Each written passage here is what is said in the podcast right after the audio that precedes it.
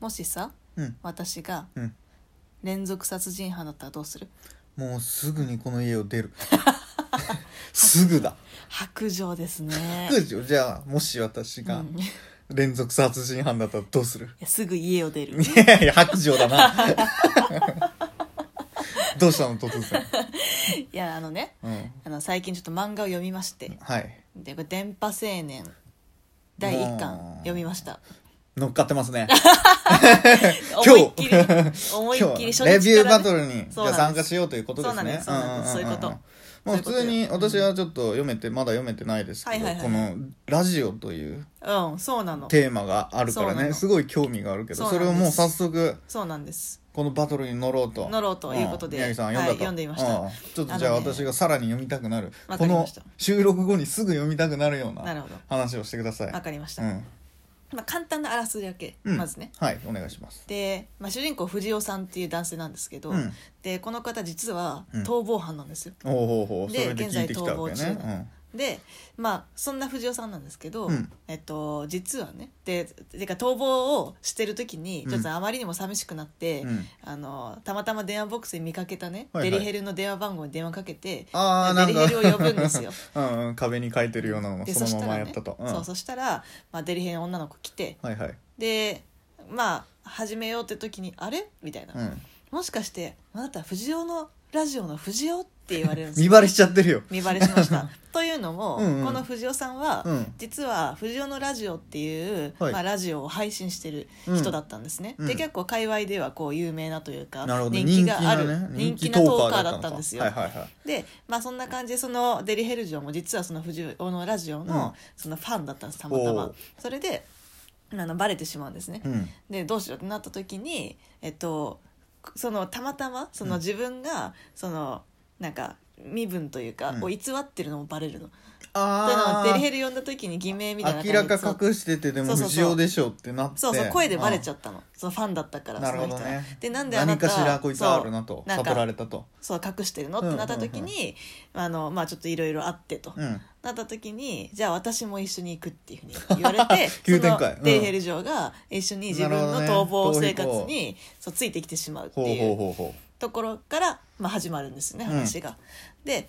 なんですけういいどスタートですねそうなんです、ただそのデリヘル嬢何をやったか藤尾さんが何をやったかっていうのが知らないんですね、うんうんなぜか逃げてると。はいはいはいはいでもそんな折にこう実はなんか同時並行でうんその連続殺人事件みたいなのが起きてるんですようん近くで。うんうんでこういろんなこう地域転々としてそほうの女性をこう殺してるうん連続殺人があるんですけど、それまあ、それの犯人の特徴っていうのが1 8 0ンチ以上の大柄な男であうるんというところまで分かってると。なるほどってなった時にその藤尾さんもあ一致するわけかと一致するんですよねその特徴うんが。うんうんで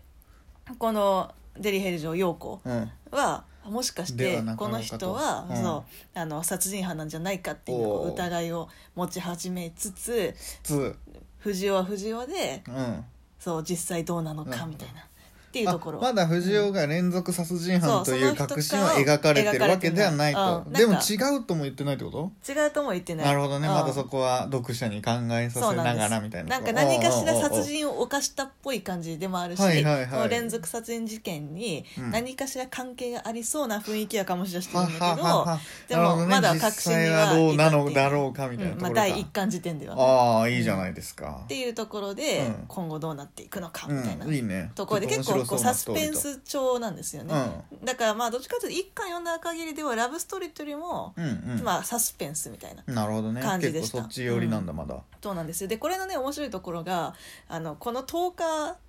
なの、っていうのが別にラジオトークとかを別に参考にしてるとかじゃないんですよね別にこのなんか、うん多分。うんでなんですけどものすごいなんかこうラジオトークと似たところがあってほうほうほうほうでその、まあ、個人で、うんそのスマホ1台でそのすぐに配信できるみたいなサービスを使ってるところとかああなるほどねそういうのも結構似ててネット配信できるやつはそうなんですよ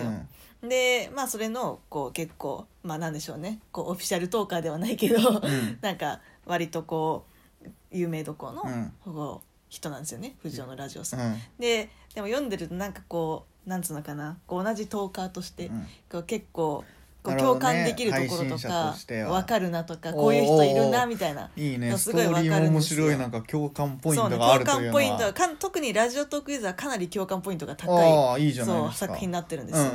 うんね。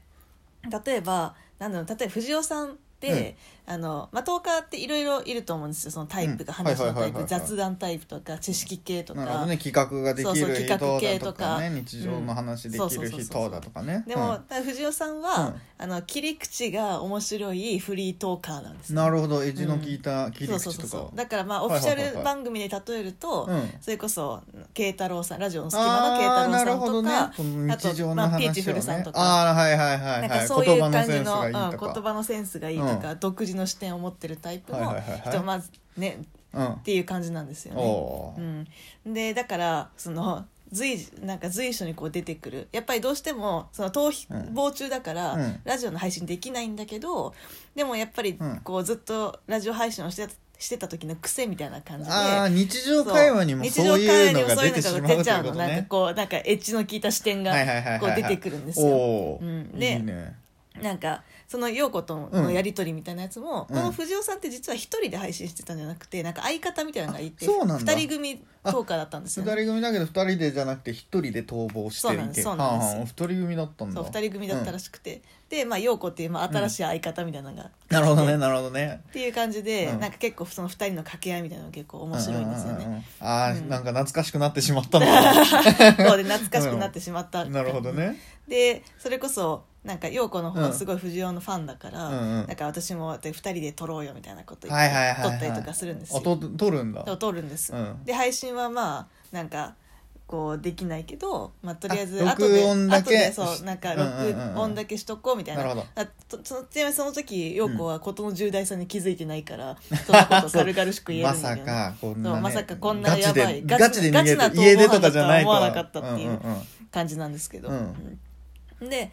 だけどさ、うんなんか陽子がねうんうんなんかその収録した時にその収録したやつを何回も自分で後でこう聞き直してはいはいはいはいふふふって言いながら何回も聞き直すそれ宮城さんじゃないですそかうし そう私かね私陽 子陽子だったのかな私はみたいな感じで、うんもうそれくらいねめちゃくちゃわ かるあれそれ私がモデルかなそうみためいっになっちてゃるのねそう私がモデルだったかもしれない陽子、そうじゃありません デリヘル嬢なんですか